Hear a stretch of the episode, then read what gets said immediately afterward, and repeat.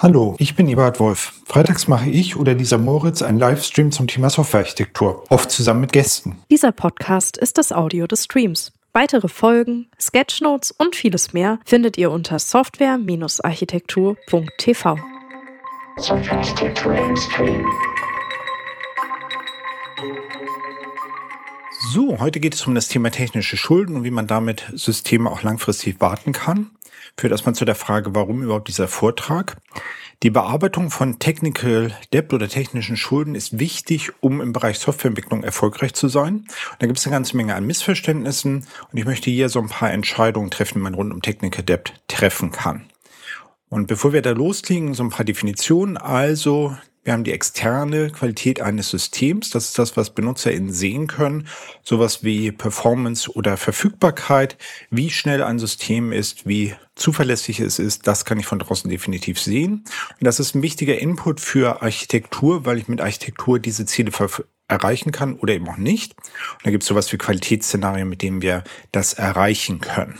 Und dann gibt's die interne Qualität und das ist das, was EntwicklerInnen sehen. Also Codequalität, Codestrukturen, Tests.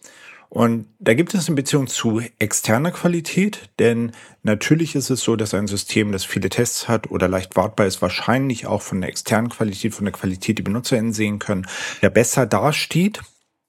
Aber das ist was anderes. Gerade sowas wie Wartbarkeit ist etwas, was BenutzerInnen nur sehr indirekt sehen. Technical Debt ist jetzt ein Versuch, um dafür zu sorgen, dass nicht nur EntwicklerInnen mit diesem Thema interne Qualität zurechtkommen können, denn es sind nicht nur EntwicklerInnen, die irgendwie da Entscheidungen fällen müssen. Und Technical Debt ist dort eine Metapher, um die interne Qualität zu erläutern und um mögliche Entscheidungen dort zu treffen und um klar zu bekommen, was ich da überhaupt entscheiden kann. Wenn man sich da Wikipedia anguckt, dann sagt Wikipedia, dass Technical Debt die Kosten der zusätzlichen Arbeit sind, die dadurch entstehen, dass ich eine jetzt etwas wähle, und zwar eine einfache, begrenzte Lösung, die ich eben jetzt wähle, statt eines besseren Ansatzes, der aber bedauerlicherweise länger dauert. Und diese Definition hat so ein paar Implikationen. Eine Implikation ist, das ist eine bewusste Entscheidung. Also ich wähle jetzt etwas, was einfacher ist. Und es bedeutet natürlich auch, dass ich Schulden vermeiden kann. Ich kann halt einfach nie so eine Entscheidung treffen, dass ich jetzt eine Abkürzung nehme und dann habe ich auch keine technischen Schulden. Wir werden noch dazu darauf zurückkommen und sehen, dass diese beiden Sachen gar nicht so klar sind und dass das vielleicht eben gar nicht stimmt. Warum jetzt überhaupt technische Schulden? Naja, so wie Geldschulden auch, ist es eben bei technischen Schulden so, wenn ich die nicht zurückzahle, dann gibt es dort Zinsen und das sind Zinsen, die dadurch entstehen, dass es schwieriger ist, Änderungen zu, durchzuführen. Was irgendwie auch bedeutet, dass man die zurückzahlen kann und es ergibt sich indirekt, dass man sie irgendwie vollständig zurückzahlen kann. Das steht da nicht so explizit, aber es ist, glaube ich, oder ein logischer Schluss, wenn man sagt, wenn ich sie zurückzahlen kann, dann kann ich sie eben auch vollständig zurückzahlen. So, was bedeutet das jetzt, wenn wir technische Schulden haben und die sich halt mit Zinsen und Zinseszinsen langsam so auftürmen, wie das hier äh, aufgemalt ist, dann bedeutet das, dass die Produktivität eben runtergeht. Und das ist der Grund, weswegen uns das überhaupt interessiert. Wir haben eben dann wirtschaftliche Herausforderungen, weil die Weiterentwicklung des Systems langsamer wird. So, das Problem mit Metaphern ist, dass Metaphern typischerweise irgendwie versuchen, irgendetwas zu erläutern anhand von anderen Dingen, also zum Beispiel Technical Debt, technische Schulden, versuchen das zu erklären anhand der Analogie zu Geldschulden. Aber manchmal bekommt man da so ein Problem, weil diese Übersetzung eben nicht perfekt ist und dann sind halt einfach einige Dinge da, die so, so ein bisschen bei der Übersetzung halt verloren gehen.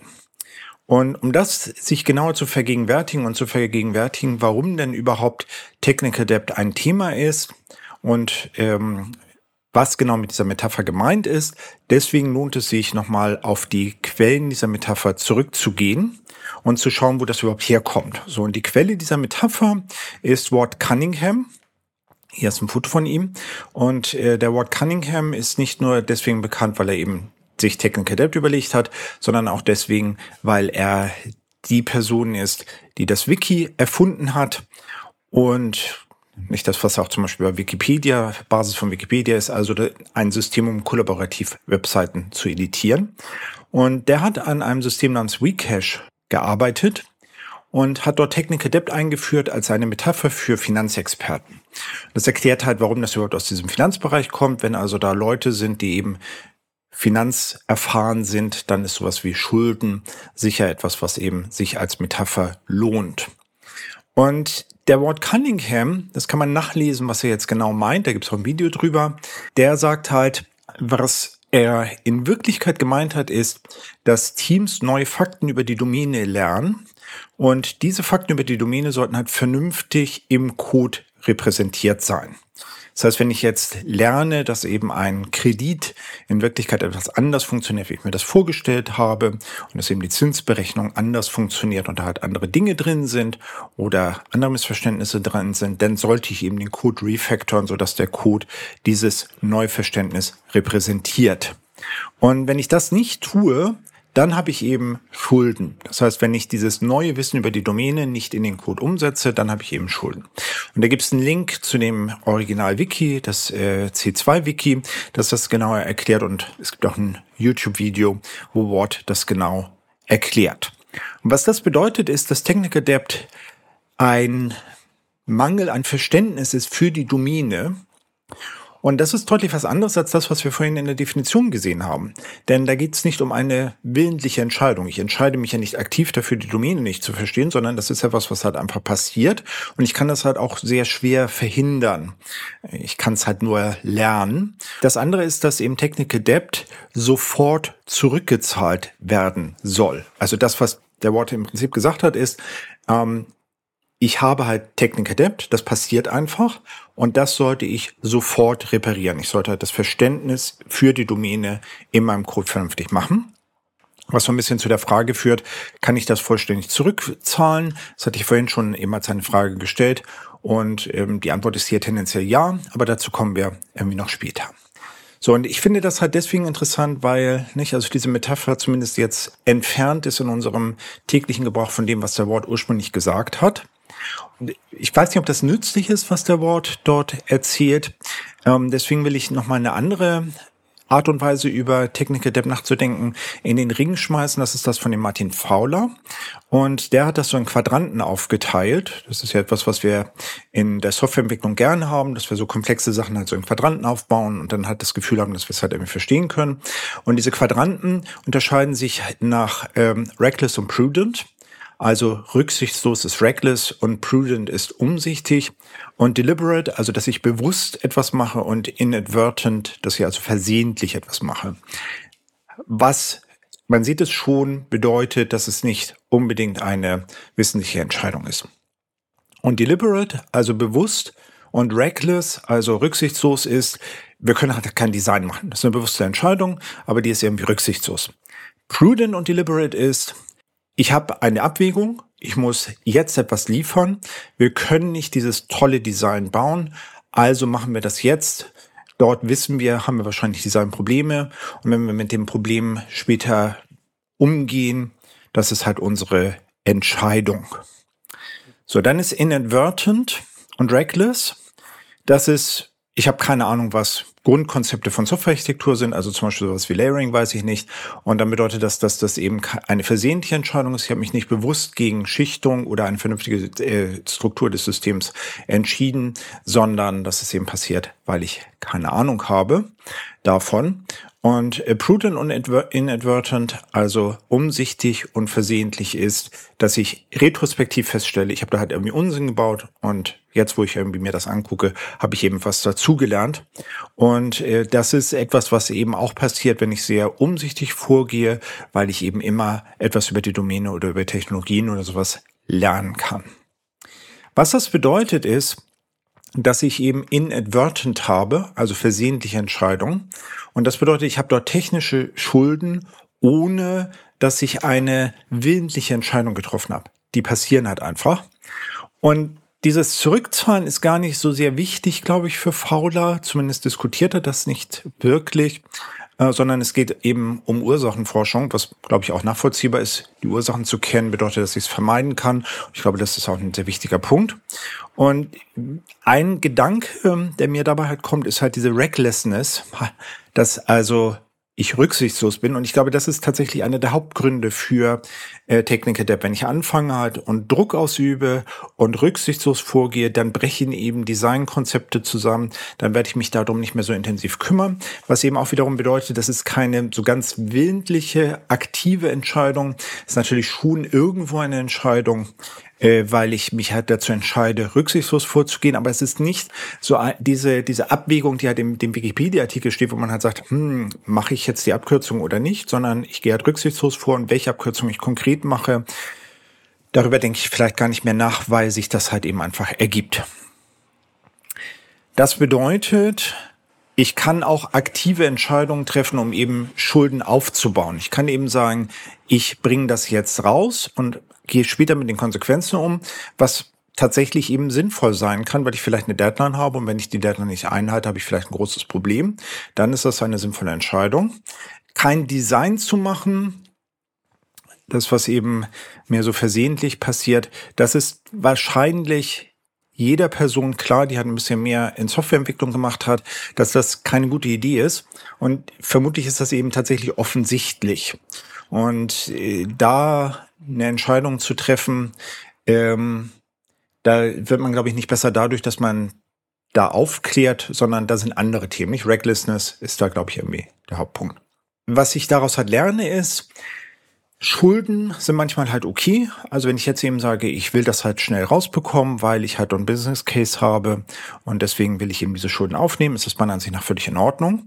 Ich sollte nicht reckless vorgehen, ich sollte halt aktive Entscheidungen treffen. Und ich bin mir da eben nicht so sicher, ob solche technischen Ansätze, die jetzt ganz sophisticated sind, ob die halt wirklich viel helfen. Ich sage nicht, dass sie es nicht tun. Also es gibt ja zum Beispiel, wir haben im, ich habe bei Software Tech.com Stream ganz viele Episoden gemacht zum Thema Technik, Architekturmanagement und Werkzeuge für Architekturmanagement helfen sicher, äh, die Qualität des Systems zu verbessern. Ähm, aber der Kern des Problems ist vielleicht was anderes, eben diese Recklessness und damit ist es vielleicht ein kulturelles Problem, dass ich also schnell vorgehe und rücksichtslos vorgehe und dadurch halt dann am Ende ein Problem habe. Was ist denn eigentlich das Problem mit Technical Debt? Ich würde jetzt erstmal behaupten, Technical Debt ist etwas, was halt einfach passiert. Das ist eben keine aktive, bewusste Entscheidung. Und es gibt neben den Fällen, die Martin Fowler hat diskutiert, auch noch äh, Dinge, die halt wirklich, wirklich keine echte Entscheidungen sind. Zum Beispiel, wenn ich eine neue Technologie habe, dann bedeutet das, dass eben es plötzlich einen einfachen Weg, irgendwelche Dinge zu tun gibt. Nicht durch eine neue Version von irgendeinem Framework kann ich jetzt eben Sachen, die ich halt bisher manuell gemacht habe, werden durchs Framework unterstützt. Dadurch werden die Sachen einfacher. Und das kann ich nicht vermeiden. Ähm, durch Technologie-Updates sind eben alte Sachen automatisch äh, Legacy und Technical Debt. Vielleicht geht auch eine Entwicklerin äh, und verlässt die Firma, dann versteht niemand mehr den Code und das kann ich sicher bis zu einem gewissen Maße vermeiden. Ich kann eben dafür sorgen, dass es dort eine Übergabe gibt, aber da habe ich zumindest nicht gesagt, okay, ich nehme Technical Debt auf, sondern es ist letztendlich das Ergebnis von einer Personalentscheidung an einer, irgendeiner Stelle. So, und das führt jetzt zu der Frage, wenn Technical Debt also nicht von solchen Entscheidungen abhängt, die jemand aktiv getroffen hat, wie hilft es mir dann, solche Entscheidungen zu treffen? Also es ist ja eine Metapher und diese Metapher soll eben dazu da sein, dass Personen, die nicht so, die idealerweise nicht so einen technischen Hintergrund haben, dass denen halt geholfen wird zu verstehen, was wir hier mit interner Qualität des Codes halt tatsächlich anrichten und was halt irgendwie Phase ist. Und wenn es aber diese aktiven Entscheidungen nicht gibt, dann was, was soll das dann überhaupt? Und ich habe hier ein Beispiel mitgebracht von äh, SonarCube, eine alte Version von SonarCube. Und äh, da will ich halt auf diesen Teil eingehen. Und da steht halt, dass es ein Technical Debt gibt von 78 Tagen. Und das führt zu der Frage, was bedeutet das denn? 78 Tage sind wahrscheinlich 78 EntwicklerInnen-Tage, ähm, die also benötigt werden, um das System vollständig aufzuräumen, nehme ich jetzt mal an. Ich bin aber nicht sicher, wie relevant das ist. Und das führt ja auch zu der Frage, gibt es sowas wie ein schuldenfreies System, also ein System, das eben keine technischen Schulden hat? Das scheint das hier ja zu implizieren. Ich habe 78 Tage, das heißt, wenn ich 78 Tage investiere, ist es eben schuldenfrei. Und die Frage, die sich auch noch stellt, ist, sollte ich die Schulden denn reduzieren? Und ich muss halt gestehen, ich bin halt der Meinung, dass die Frage nach, gibt es ein schuldenfreies System, dass die eigentlich mit Nein beantwortet werden muss. Und die Gründe, warum ich glaube, dass das so ist, warum es kein System gibt, das eben technisch schuldenfrei ist, ist, es gibt unterschiedliche Meinungen darüber, was das ideale System ist. Und das wäre ja das schuldenfreie System. Das heißt, ich habe vielleicht eine Idee, ich sage halt, wir können hier ein Strategy Pattern einführen und dann jemand anders sagt, nee, das ist ja viel zu kompliziert, lass uns das einfacher machen, das ist nicht gerechtfertigt. Und ich halte es für unwahrscheinlich, dass eine dieser beiden Lösungen offensichtlicher Unsinn ist und die andere halt offensichtlich richtig. Dann bedeutet das aber, dass ich unterschiedliche Lösungsvarianten habe und eben typischerweise mit unterschiedlichen Trade-offs. Und dann ist eben das nicht wirklich schuldenfrei. Es kann irgendwann sein, dass sich eine der beiden Lösungen als besser herausstellt. Und wenn ich dann zufällig die falsche gewählt habe und dann eben lerne, dass es die falsche ist, dann habe ich eben wieder plötzlich Technik Debt. Und deswegen kann es eben so ein schuldenfreies System nicht geben. Und das ist eine sehr theoretische Diskussion. Mein praktischer Eindruck ist, dass in praktisch jedem System, das da draußen herumschwirrt, es eine Vielzahl an Möglichkeiten gibt, das System weiter zu verbessern. Und ich habe eben noch kein System gesehen, das eben nicht irgendwie optimiert werden kann. Und das bedeutet, die Frage, die wir typischerweise haben, ist die Frage, was wollen wir denn irgendwie zuerst lösen? Und da hilft es mir wenig, wenn ich sage, das hier sind übrigens alle Technik-Adept-Sachen, die wir irgendwie so haben. Nicht? Also diese 78 Tage und dieses Code-Review-Tool ähm, äh, gibt mir zwar dieses komplette, den kompletten Überblick, aber ich habe gar nicht so sehr das Problem, dass ich vielleicht irgendwelche Optionen äh, nicht erkenne, sondern ich habe eher das Problem zu priorisieren und zu sagen, das sind die wichtigsten. So, und der andere Punkt ist, Technikadept in Isolation bedeutet halt tatsächlich nichts. Technikadept bedeutet, dass die Änderung von Code schwierig ist. Das ist nur dann wichtig, wenn Code geändert wird. Und das bedeutet, dass Technikadept in Isolation, also ohne dass ich jetzt betrachte, ob der Code geändert werden muss, eben tatsächlich keine Bedeutung hat. Also nicht Diagramme können irgendwie hässlich sein, der Code kann irgendwie hässlich sein. Und das, was wir in der Architektur machen, sollte durch Geschäftsentscheidungen geführt werden und nicht durch Ästhetik. Das heißt, es sollte eben nicht so sein, dass ich mich hinstelle und sage, das ist ein tolles System, weil es hat ein hübsches Architekturdiagramm, sondern ich sollte eben sagen, das ist ein tolles System, weil es eben den Business Case gut unterstützt. Und das ist das, wo mir Technik Adapt hilft, mich sozusagen auf die wesentlichen Sachen zu konzentrieren. Da gibt es noch eine Sache, die, glaube ich, ganz, ganz wichtig ist, weil ich sage jetzt im Prinzip, na ja, das ist so etwas, was unwichtig ist. Nicht? Das könnte vielleicht der Eindruck sein, der dabei entsteht. Aber in Wirklichkeit ist es eben so, dass wenn Technik Adept ähm, steigt, dass ich dann irgendwann zu der Situation komme, dass die EntwicklerInnen gar nicht mehr produktiv sind. Und das ist natürlich eine Vollkatastrophe. Und das ist meiner Ansicht nach einer der wichtigen Punkte, weswegen Technical Debt gerade so für EntwicklerInnen so äh, stark, ich würde tatsächlich sagen, angstbesetzt ist, weil wir alle irgendwie Systeme kennen, wo wir ja de facto nicht mehr dazu in der Lage sind, irgendetwas zu ändern. Und das hängt eben damit zusammen, dass wir zu viel Technical Debt haben. Und diese Situation ist so dramatisch, dass eben versucht wird, diese Situation zu vermeiden. Und das ist nachvollziehbar. Nur das ist halt ein Extremum, nicht? Also etwas Probleme in Bereichen, die ich halt nicht auf ändere, ist akzeptabel. Es darf eben nicht überhand nehmen. Also so ein bisschen Schulden ist irgendwie fein. Wenn ich zu viele Schulden habe, dann habe ich eben so einen kompletten Stillstand. Und dann ist irgendwie die Frage, was ich tun soll. Vielleicht sollte ich das System dann komplett neu schreiben. Das ist auf jeden Fall ein Problem, was sehr schwierig ist, massiv ist und halt auch schwer zu lösen bedeutet, dass ich halt sozusagen zu so ein dann bankrott bin. Nicht? Also ich habe dann so viel technische Schulden, dass mein System bankrott ist. Und das führt zu der Frage, wie viel ist denn eigentlich zu viel? Und das Problem bei dieser, die, bei den technischen Schulden, deswegen gibt es ja die Metapher, ist, dass sie unsichtbar ist. Ich kann es nicht so direkt angreifen, nicht? Also es ist nicht offensichtlich, so wie externe Qualität. Da können auch wieder Architekturmanagementwerkzeuge äh, helfen, das zu visualisieren. Und das ist auch gerade für Außenstehende wichtig, das visualisiert zu bekommen, um es halt besser zu verstehen. Und dann kann man eben versuchen, darüber eine vernünftige Diskussion zu haben. Insgesamt ist das halt ein schwieriges Spiel, das, was ich hier gerade diskutiere, dass man eben sagt, naja, also wir haben halt immer eine gewisse Menge an Technical Debt, weil wenn man es halt übertreibt, dann habe ich halt ein Problem. Und diese Metapher äh, diskutiert meiner Ansicht nach nicht diese plötzliche Bankrotterklärung, die ich halt möglicherweise habe. Und deswegen ist das eben an der Stelle gefährlich. Was sind also meine Probleme? Naja, Technical Debt passiert einfach. Es gibt keine debtfreien Systeme, keine schuldenfreien Systeme. Das Ganze ist in Isolation nicht hilfreich. Ich muss wissen, ob Code geändert wird, um Technical Debt tatsächlich ernsthaft zu betrachten als ein potenzielles Problem. Und das bedeutet, Technical Debt alleine hilft mir nicht dabei, Entscheidungen zu unterstützen. Es hilft mir nicht, wenn ich sage, das System ist voller Technical Debt, weil ich will wissen, wo soll ich aufräumen und ist das tatsächlich ein Problem? Dafür muss ich aber wissen, ob ich es ändere. Und ich habe das Risiko von so einem Stillstand und damit muss ich irgendwie auch umgehen.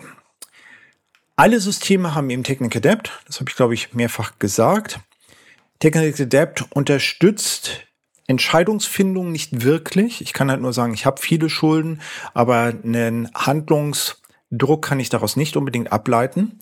Und natürlich haben einige Systeme wirklich große technische Schulden. Aber das ist irgendwie auch noch nicht ausreichend. Nicht? Also ein System, das große technische Schulden hat, das sich aber nie ändern muss, falls es so einen Fall gibt, ist eher ein theoretischer Fall, das ist ein System, mit dem ich im Prinzip leben kann. Führt zu der Frage, kann ich nicht irgendwie anders über Qualität nachdenken? Und eine Metapher, die ich da toll finde, ist das Thema mit den Qualitätsinvestments. Was ist die Idee? Ich benutze als Metapher nicht technische Schulden, sondern Qualitätsinvestments. Und Investitionen sollten sich lohnen. Nicht? Also wenn ich jetzt eine Maschine kaufe, dann erwarte ich, dass diese Maschine irgendwie einen Gewinn abwirft. Sonst macht das keinen Sinn. Und aus diesen Investments, die Denke ist dort, ich versuche an den Stellen die Qualität des Systems zu verbessern, die innere Qualität, wo es in irgendeiner Weise einen positiven Effekt hat. Und diese Metapher ist auch eine finanzielle Metapher, genauso wie Schulden. Und äh, Manager sollten darüber gewohnt sein, Entscheidungen zu treffen und auch in diesen Kategorien zu denken. Und das ist tatsächlich auch mehr als eine Metapher, denn das, was ich hier investiere, ist ja der Aufwand von irgendwelchen EntwicklerInnen und das ist tatsächlich direkt Geld, weil ich eben die EntwicklerInnen dafür bezahle, irgendwelche Dinge zu tun und das ist eben tatsächlich Geld, nicht? Die Arbeitszeit, die ich investiere, lässt sich direkt auf Geld äh, sozusagen umsetzen. Qualitätsinvestments sind potenziell unlimitiert, so wie andere Investments auch. Ich kann prinzipiell beliebig viel Geld investieren. Was eben bedeutet, es gibt nicht das Optimum. Ich muss mir halt überlegen, wie viel will ich ausgeben, welchen Effekt bekomme ich und irgendwann lohnt es sich nicht mehr, so wie eben mit normalen Investments auch. Aber es ist jetzt nicht so im Gegensatz zu technischen Schulden, dass ich sage, äh, irgendwie kommuniziere, dass eben schuldenfrei optimal ist. Und die sollen sich irgendwie lohnen, nicht? Also die sollten halt irgendetwas bringen. Zum Beispiel höhere Produktivität. Diese Betrachtungsweise, dass ich sage, ich will ein Investment machen und dieses Investment soll sich lohnen, hat zur Folge, dass ich mich fokussiere auf Code, der irgendwie relevant ist. Ich sage nicht, ich investiere in beliebige Sachen, sondern ich investiere in die Dinge, wo ich anschließend tatsächlich einen Benefit draus bekomme. Und ich habe auch so einen Stopper da automatisch drin, irgendwie Investments zu tätigen, die am Ende zu teuer sind, zu viel Aufwand bedeuten, die werden nicht umgesetzt, weil sie eben viel zu groß und zu teuer sind. Da geht es gar nicht darum, so ganz präzise Schätzungen zu machen. Also auch im Agilen ist es so, dass die Schätzungen ja eigentlich dazu da sind, damit ich irgendwie Entscheidungen treffen kann. Ähm, und meine Behauptung ist, dass ich auch hier bei dieser Investition so grobe Zahlen nutzen kann. Also auch im Agilen wird ja meistens dann gesagt, okay, wir nehmen halt so grobe Zahlen, damit, weil wir eh nicht genau äh, abschätzen können, aber diese groben Zahlen helfen uns halt Entscheidungen zu treffen. Und damit können wir Änderungen rechtfertigen Das ist das eine, also wir können uns jetzt im hinstellen und können sagen, diese Änderung ist sinnvoll, weil sie bietet halt folgenden Vorteil und es hilft uns selber auch Ideen zu evaluieren. Wenn wir sagen, wir wollen hier eine Verbesserung machen, aber wir können nicht sagen, warum diese Verbesserung später dazu führt, dass EntwicklerInnen produktiver werden. Dann sollten wir sie vielleicht lassen. Und deswegen ist es nicht nur in Kommunikation. Also wir können nicht nur sagen, das sollten wir halt tun, weil, guck mal, ich habe es mir halt überlegt, dadurch werden wir produktiver, äh, sondern es ist auch dem selber eine Möglichkeit für sich selbst zu überlegen, will ich das tatsächlich fordern, dass wir dort investieren? Und vielleicht will ich es eben nicht, weil es nicht sinnvoll ist.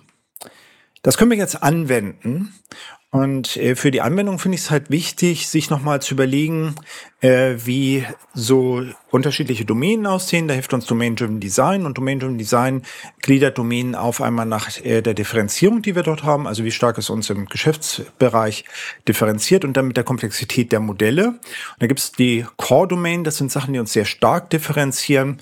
Vielleicht unsere Produktsuche, weil wir eben mit der Produktsuche besonders gut äh, Kundinnen zufriedenstellen können oder vielleicht das Liefern, weil wir durch das schnelle Liefern Kundinnen besonders gut zufriedenstellen können. Da gibt es also eine ganze Menge an potenziellen äh, Dingen.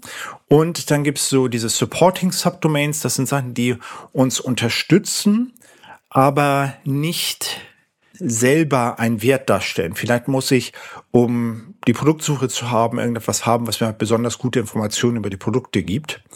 Und das wäre dann eine Supporting Subdomain, die mir halt selber nicht etwas hilft. Also die Informationen selber helfen mir nicht, die aber eben die Suche unterstützen. Und dann gibt es so diese Generic Subdomains. Das sind Sachen, die mich typischerweise nicht differenzieren. Buchhaltung wäre für mich das typische Beispiel.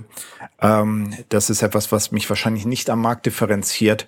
Man sieht es hier äh, bei den Generic Subdomains. Das kann eben auch sehr komplex sein, aber es differenziert mich nicht. Die Supporting Subdomains sind typischerweise differenziere mich auch nicht so stark, äh, können auch sehr komplex sein. Die Core Domains sind typischerweise eben komplex und differenzieren mich stark.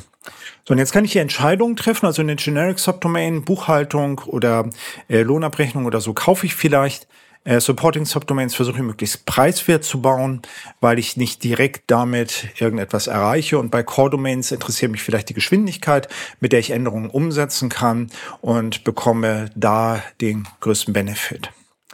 So, und das bedeutet, in so einer Core-Domain können wir jetzt den Wert messen, dadurch, wie viele Stories ich implementieren kann. Wenn ich eine gute Core-Domain habe, kann ich viele Stories implementieren, kann mich dadurch stärker differenzieren. Und wenn ich in die Core-Domain investiere, im Sinne von Technical Debt, dann kann ich wahrscheinlich mehr Stories implementieren und habe dadurch einen Vorteil. Das heißt, der Vorteil meiner Investitionen ist, ich kann mehr Stories in der Core-Domain implementieren und daraus kann ich jetzt äh, versuchen, die Frage zu beantworten, was ist denn der Businesswert dieser Änderung? Und damit kann ich versuchen, meine Änderung an dieser Core-Domain zu verargumentieren. Es kann sehr gut sein, dass es Betrachtung von Businesswert gibt, um Stories überhaupt zu bewerten. Ich kann irgendwie sagen, okay, hier ist halt eine Story und die implementieren wir jetzt, weil die bringen mir eine Million Euro. Hier ist noch eine Story, die bringt mir 500.000 Euro und so weiter und so weiter. Es wird ein Business Case Hub, äh, der halt von irgendwelchen Product Ownern oder von der Business-Seite bewertet wird. Daraus könnte ich jetzt versuchen abzuleiten, was meine Investitionen wert sind. Oder ich könnte eben darüber diskutieren, wie viel wir halt in der Wartung sparen. Nicht? Bei so einer Supporting Subdomain geht es ja um die Kosten. Und wenn ich dort weniger Kosten ausgebe, ist das vielleicht eben auch etwas, was ich gegenrechnen kann gegen die Investition, die ich dort tätige. So, also folgendes könnte halt sein, nicht? ich sage, in der Core Domain äh, implementieren wir pro Jahr 10 Millionen Euro an Businesswert. Das ist etwas, was in den Stories drin steht, in den Projekten, die dort gemacht werden. Da steht irgendwie 10 Millionen. Wir nehmen jetzt mal an, wir äh, bekommen 5% mehr Produktivität. Das bedeutet, wir können eine halbe Million pro Jahr zusätzlich an Stories implementieren. Das bedeutet, wenn wir jetzt eine halbe Million investieren an Verbesserungen, dann haben wir das in einem Jahr raus. Und das ist etwas, was management-kompatibel ist. Also es sind halt Zahlen und Finanzen, über die wir diskutieren können. Und das ist, wie gesagt, auch etwas, was mir selber hilft. Das bedeutet halt, dass wir fünf Prozent schneller werden sollen. Das heißt also, bei äh, 21 Tagen im Monat, die man äh, Arbeitstagen, muss ich halt irgendwie an einem, in einem, einem Arbeitsmonat so einen Tag einsparen. Oder wenn ich eine Entwicklerin habe und die macht so 210 Tage pro Jahr, dann muss ich halt irgendwie so 10 Tage pro Jahr einsparen sondern da kann ich mir jetzt überlegen, ob die Maßnahmen das wir tatsächlich erreichen. Und das ist ein Konzept, was wir tatsächlich, was ich tatsächlich erfolgreich umgesetzt habe, durch diese Betrachtung dafür zu sorgen, dass man ähm, Refactorings vernünftig sich überlegt und da halt entsprechend die Diskussion führen kann. So, bei einer Supporting Subdomain wäre eben die Frage, wie viel sparen wir bei der Wartung, wie viel Businesswert gehen wir, äh, bekommen wir, haben wir vielleicht besseren Support für irgendwelche Core-Domains. Und ähm, wenn ich das Invest die Investition nicht rechtfertigen kann, dann sollte ich sie auch nicht machen. Das ist nicht so, dass es einfach ein Werkzeug ist, um Managerin auf meine Seite zu ziehen, sondern es ist eben eine Möglichkeit, äh, darüber nachzudenken, was ich eigentlich tun sollte. Und vielleicht ist das, was ich vorhabe, nicht wirklich sinnvoll. Jetzt ist die Frage, was sind so Investitionen, die ich haben, die ich machen kann? Und da gibt es halt diese Geschichte mit äh, Refactoring. Also Refactorings sind eben etwas, was vielleicht Investitionen sein könnten. Da ist es so, dass Refactoring tatsächlich definiert ist. Refactoring bedeutet, dass ich den Code neu strukturiere, ohne seine Funktionalität zu ändern. Da gibt es solche Refactorings wie Extract Method. Ich habe einen großen Codeblock und dann sage ich, da ziehe ich jetzt irgendwie eine Methode raus. Und statt dass das da linear drin steht, wird dann eben die Methode aufgerufen und dadurch habe ich immer einen kleineren Block, den ich isoliert verstehen kann. Ich kann eine Methode umbenennen, dass sie besser reflektiert, was tatsächlich passiert. Ich kann eine Klasse umbenennen, damit sie besser reflektiert, was passiert und so weiter und so weiter. Da gibt es einen ganzen Katalog von Refactorings. Ähm, auch etwas, was durch Martin Frollers Buch im Wesentlichen äh, diskutiert worden ist. Und äh, Refactorings bedeuten nicht eine große Änderung, sondern es ist eher so eine Aktivität, die ja die ganze Zeit passiert. Ich mache ein Refactoring und dann führe ich den Test aus und der sollte grün sein. So, dann implementiere ich irgendetwas und teste und dann sollte eben der Test grün sein am Ende der Implementierung und dann refactor ich wieder und mache wieder einen Test. Das heißt, im Prinzip vor und nach der Implementierung ändere ich einmal den Code so, dass er besonders gut änderbar ist und danach ändere ich ihn so, dass halt irgendwelche Probleme, die ich halt aufge aufgeworfen habe in der Struktur, dass die eben auch gelöst werden. Und das ist etwas, was typischerweise äh, EntwicklerInnen entscheiden. Das heißt also, ich sitze an der Maschine, ich sage, ich mache Extract Method, Rename Method und äh, mache dann anschließend die Implementierung, mache außerdem Tests, um das abzusichern und das mache ich eben typischerweise als Entwicklerin dort. Das bedeutet, dass ich dort ein relativ konstantes Investment habe. Das ist etwas, was halt die ganze Zeit passiert und die Hoffnung ist eben, dass die Produktivität dadurch steigt oder zumindest gleich bleibt. Und wenn ich so etwas umsetzen möchte, kann ich das einführen durch sowas wie Code Retreats, wo man sich gemeinsam zusammensetzt und eben im Pair Programming äh, Sachen gemeinsam implementiert. Pair Programming ist eine Möglichkeit, wo eben zwei Leute zusammen irgendetwas umsetzen und dann die eine Person von der anderen Person äh, Refactoring lernt. Sowas wie Mob Programming, wo man gemeinsam vor dem Problem sitzt und es gemeinsam löst und so weiter. Das heißt, dort sehr praktisch in die tägliche Arbeit integrieren mit Leuten, die es halt äh, umgesetzt haben. Da kann man versuchen, sowas eben genau auf die Reihe zu bekommen. Das ist etwas, was typischerweise Entwicklerinnen tun und entscheiden. Wobei, das ist halt die Frage. Ähm, und das ist so eine von den Sachen, wo ich tatsächlich so, so ein bisschen unsicher bin. Refactoring-Tests und so weiter sind etablierte Best Practices. Wir sollten nicht ernsthaft darüber sprechen müssen, gerade mit nicht, nicht technischen Personen, warum wir das tun. Äh, ich mache ja auch nicht der Person, die mein Fahrrad repariert, Vorschriften darüber, wie sie das idealerweise zu tun hat, sondern ich erwarte gerade, dass sie es eben besonders gut kann und äh, ich dort äh, auf die Expertise vertrauen kann und das sollte mit Entwicklern genauso sein. Und ich möchte es halt auch nicht gerne vor denen rechtfertigen, Business-Leute sollten halt ihre Entscheidung ja auch nicht von mir rechtfertigen müssen. Ich sollte sie verstehen können, ich sollte sie nachvollziehen können, es sollte eine offene Kommunikation geben, aber sich jetzt an hinzustellen und zu sagen, äh, bitte rechtfertige das, das ist, glaube ich, übertrieben und erklären kann ich es, das tue ich gerade, nicht Refactoring, warum ich das tue, das kann ich halt erklären, aber ich sollte mich nicht davon abhalten lassen, idealerweise das dann tatsächlich zu tun. Ähm, das Problem ist allerdings, wir haben gerade darüber gesprochen, dass der Wort Cunningham tatsächlich eine Metapher erfunden hat, um Leuten zu erläutern, warum sie das tun müssen. Und Ward ist ja nicht irgendjemand, der ist da sicher äh, engagiert worden aufgrund seiner Expertise. Trotzdem muss er das irgendwie offensichtlich rechtfertigen. So, und dann sind so andere Probleme. Also wahrscheinlich werde ich kein Refactoring machen, wenn der Stresslevel eben besonders hoch ist. Das bedeutet, andere Leute können es immer noch beeinflussen. Wenn jetzt einfach jemand sagt, okay, wir müssen halt schnell damit irgendwas machen, schnell das rausbekommen, dann wird es wahrscheinlich zu einem Problem führen. Ich kann mit Refactorings auch größere Änderungen umsetzen. Gibt es diese Idee, dass ich eben zu einem größeren Ziel hin refactore. Das heißt, jedes Mal, wenn ich einen Teil des Systems äh, ändere, ändere ich das halt in diese Richtung. Ich möchte eine neue Schicht einführen. Ich möchte, ähm, keine Ahnung, äh, die, die Persistenzschicht umstellen auf eine andere Technologie oder so. Kann ich eben sagen, ich mache jedes Mal, wenn ich einen Teil dieser Schicht erwische, ein Refactoring, was mich diesem Ziel näher bringt. Ähm, Prinzipiell ist das machbar, aber für so große Änderungen bin ich mir nicht sicher, ob wir nicht was anderes machen wollen würden. Ähm, denn wenn ich dort nur Refactorings im Hintergrund mache, ist das zum einen möglicherweise intellektuell herausfordernd und bedeutet auch eine hohe Disziplin. Ich muss eben sagen, okay, jedes Mal, wenn ich da hinkomme, refactor ich es tatsächlich an dieser Stelle und bringe das halt diesem Ziel näher. Und es ist auch das Problem, dass ich vielleicht nicht wirklich damit fertig werde, weil es halt einfach wahnsinnig lange dauert, äh, dieses große Ziel zu erreichen, wenn ich so feingranular vorgehe. Und deswegen könnte ich eben sagen, okay, ich schreibe das neu oder ich mache eine neue Architektur. Ich baue eine neue Architektur auf, nicht Microservices oder stärker Domain-Driven Design orientiert. Das sind häufig Sachen, wo so ein Consulting anfängt bei mir, wo ich irgendwie loslege und sage, okay, ähm, erklärt mir mal, was ihr machen wollt und wo irgendwie Feedback auf dieser Ebene ja benötigt wird. Und die Vorteile davon sind relativ offensichtlich. Wenn man sagt, wir haben eine Architektur, die halt stärker domaingetrieben ist, dann äh, kann man sehr schnell argumentieren, dass das eben Änderungen, die irgendein Businesswert generieren, tatsächlich besser, stärker unterstützt. Und das ist nicht so schwer, das zu formulieren. Und damit ist das Ziel auch klar. Ich will halt diese neue, großartige Architektur, mit der ich das System vielleicht besser aufteilen kann äh, oder besser fachliche Änderungen machen kann, die will ich halt erreichen. Aber die Frage ist, wie komme ich da eigentlich hin? Und das ist manchmal irgendwie völlig unklar. Und wir reden auch über was Größeres. Nicht? Also da ist es vielleicht wirklich so, dass ich nicht mehr mit dem Refactoring hinkomme, sondern und mit so einer Hintergrundbeschäftigung, äh, sondern da muss ich eben tatsächlich strategisch mal entscheiden, dass ich es tue und da halt auch entsprechend Aufwand investieren. So, was kann ich jetzt dort tun? Ich kann mir überlegen, was ist der Aufwand, um die Architektur neu zu machen?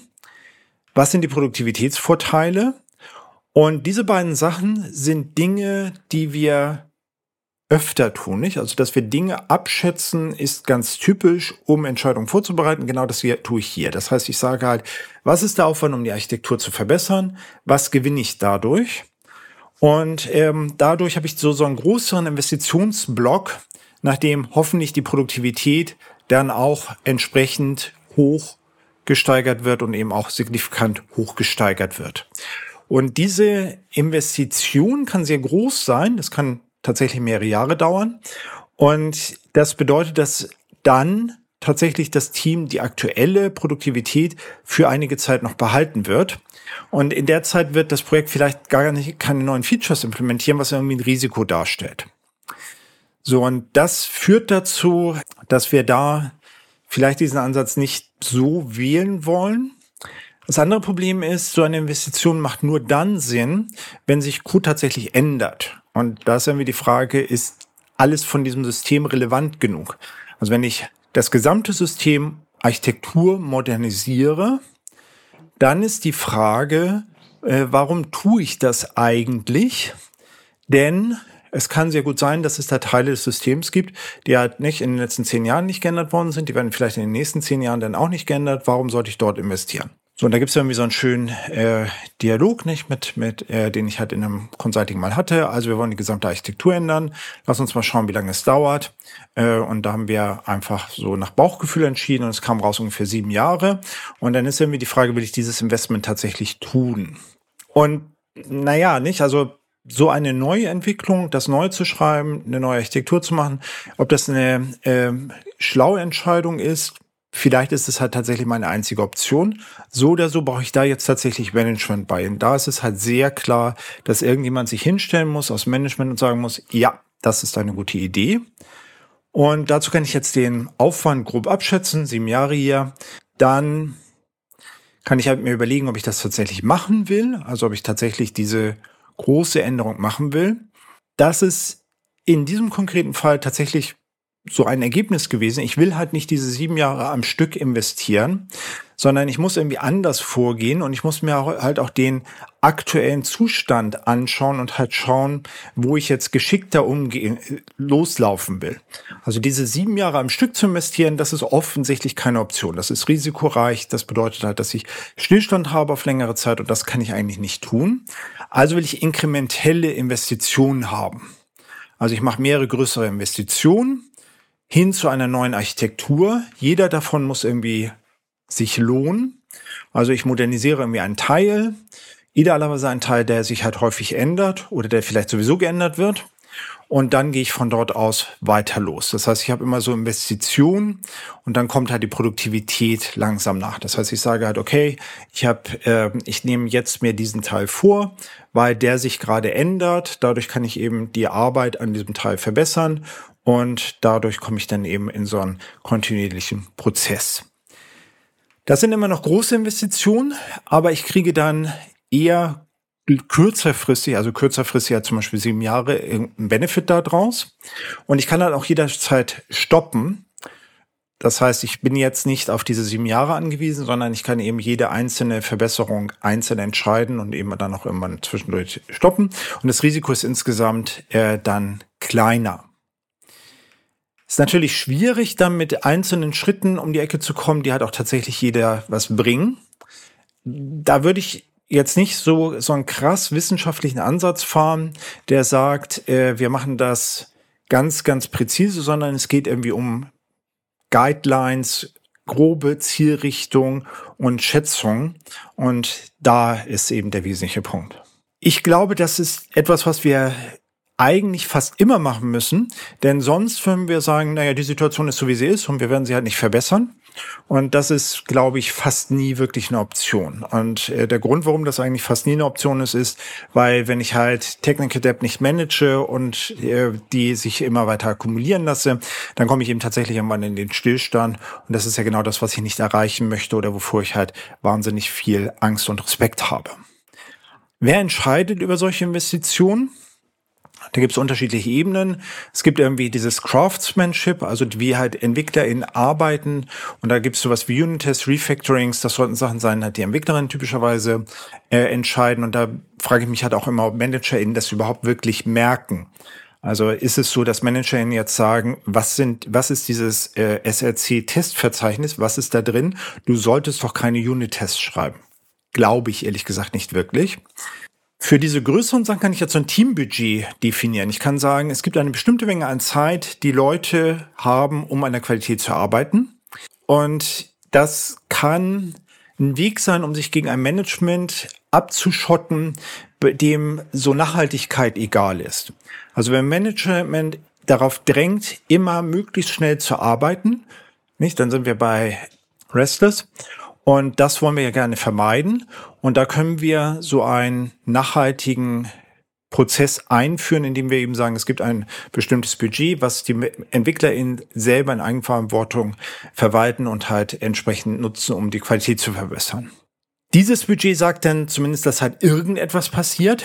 Ähm, es ist dann aber nicht so sicher, ob es halt die Geschäftsziele unterstützt. Also es ist ja nicht so, dass der Manager sagt, das sind Änderungen, die jetzt passieren werden. Bitte sorgt dafür, dass das möglichst gut passiert, sondern es, es ist eher so, dass man das den EntwicklerInnen überlässt. Und das kann dazu führen, dass möglicherweise Investitionen an den falschen Stellen stattfinden. Das ist der Grund, warum ich dieses Pattern immer so ein bisschen schwierig finde. Also ich verstehe, warum man das tut. Es ist auch besser, als wenn gar nichts passiert, aber es bedeutet eben, dass man ähm, nicht das in Einklang unbedingt mit den Geschäftszielen macht.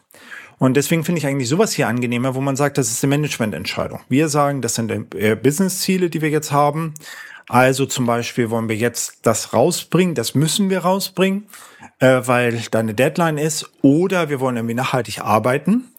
Und der Grund, warum dieser Ansatz so ein bisschen schwierig ist, ist, weil es da so, so ein Bias, so ein, so ein Fokus gibt auf, wir wollen jetzt Software rausbringen, lass uns Software rausbringen, lass uns Software rausbringen. Und äh, das ist dann schwierig, weil das eben gerade nicht zu einer nachhaltigen Entwicklung führt. Entscheidungen von Managern können aber wahrscheinlich die einzige Möglichkeit sein, um überhaupt größere Änderungen zu machen. Wenn ich jetzt sage, ich will das System tatsächlich fundamental ändern, dann werde ich wahrscheinlich das Management ins Boot holen müssen und dafür sorgen müssen, dass die eben sagen, ja, wir machen das, äh, weil es eben nichts mehr ist, was ich so einfach mal nebenbei machen kann. Zusammenfassung. Technical Debt ist eine Metapher für interne Qualität eines Systems. Diese Schulden können dazu führen, dass ich so einen Stillstand habe. Und ich sollte sowas wie Recklessness äh, unterlassen, weil ich dann eben tatsächlich Probleme in der Qualität an allen möglichen Stellen bekomme. Es gibt die Möglichkeit, Qualitätsinvestments zu betreiben. Das ist die Alternative. Und äh, damit unterstütze ich so einen Entscheidungsprozess, der eben sagt, okay, wollen wir diese Änderung machen? Wollen wir das verbessern? Ja, weil das bringt uns halt tatsächlich etwas oder nein, das bringt uns halt irgendwie nichts. Refactorings sind so feingranulare Sachen, die können EntwicklerInnen vielleicht typischerweise einfach so hinter den Kulissen machen. Äh, Rewrites, Rearchitects sind größere Sachen und inkrementelle Investments sind, glaube ich, ein guter, praktikabler Ansatz, um da noch etwas zu erreichen. Ein paar Links. Ich habe mit Felix Müller zusammen einen Artikel geschrieben über dieses Thema äh, Technical äh, Debt versus Qualitätsinvestment. Das ist schon ein bisschen älter. Und äh, mit Sven Johann, auch etwas älter, äh, einen Podcast gemacht zu diesem Thema. Und äh, wir haben auch einen Artikel, Sven Johann und ich haben auch einen Artikel geschrieben über dieses Thema Technical Debt zu managen. Ähm, wir haben bei Heise einen Podcast gemacht zum Thema technische Schulden und äh, ich habe auch einen Blogbeitrag geschrieben, wo ich irgendwie gesagt habe, naja, technische Schulden entstehen eben einfach so. Ähm, es gibt einen Artikel über das Thema Qualitätsinvestitionen, auch wieder mit, zusammen mit Felix Müller bei Six. Und äh, es gibt einen Artikel zum Thema Umgang mit technischen Schulden bei Erxenter. Ähm, wir haben hier bei Softwarearchitektur im Stream auch schon mal eine Episode gemacht zum Thema äh, technische Schulden. Äh, nicht nur ich, sondern auch der, mit dem André Neubauer zusammen haben wir eben gesprochen über Chief Technical Debt Officer oder Owner, äh, dass das in Wirklichkeit die Aufgabe eines CTOs ist. Äh, Qualitätsszenarien spielen, glaube ich, eine große Rolle, gerade so für externe Qualität und auch für sowas wie Wartbarkeit. Und äh, es gab auch eine Episode unter anderem mit dem Michael Hunger äh, zum Thema äh, Patterns zu, für Refactorings. Da kann man nochmal irgendwie genauer nachschauen, was eigentlich so in Bezug auf Refactorings eben dort alles passiert. Vielen Dank für die Aufmerksamkeit und ähm, würde mich freuen, von euch zu hören. Ich möchte noch kurz hinweisen auf das 60-Minuten-Consulting. Das machen wir online. Da gibt's dann noch einen Bericht, kostet 99 Euro. Ähm, ich, der Link ist swaglab.rocks slash 60-min-consulting, alles klein geschrieben. Und das ist die Möglichkeit, nochmal solche Themen wie zum Beispiel Technical Debt oder andere Ansätze konkret runtergebrochen auf euer Projekt zu diskutieren und zu schauen, wie wir, ich euch da zur Seite stehen können. Vielen Dank für die Aufmerksamkeit und ich hoffe, es war interessant und hat euch was gebracht. Fragen gerne in den Kommentaren oder äh, sonst bin ich auch auf den meisten sozialen Medien erreichbar, gerne also auch dort. Danke.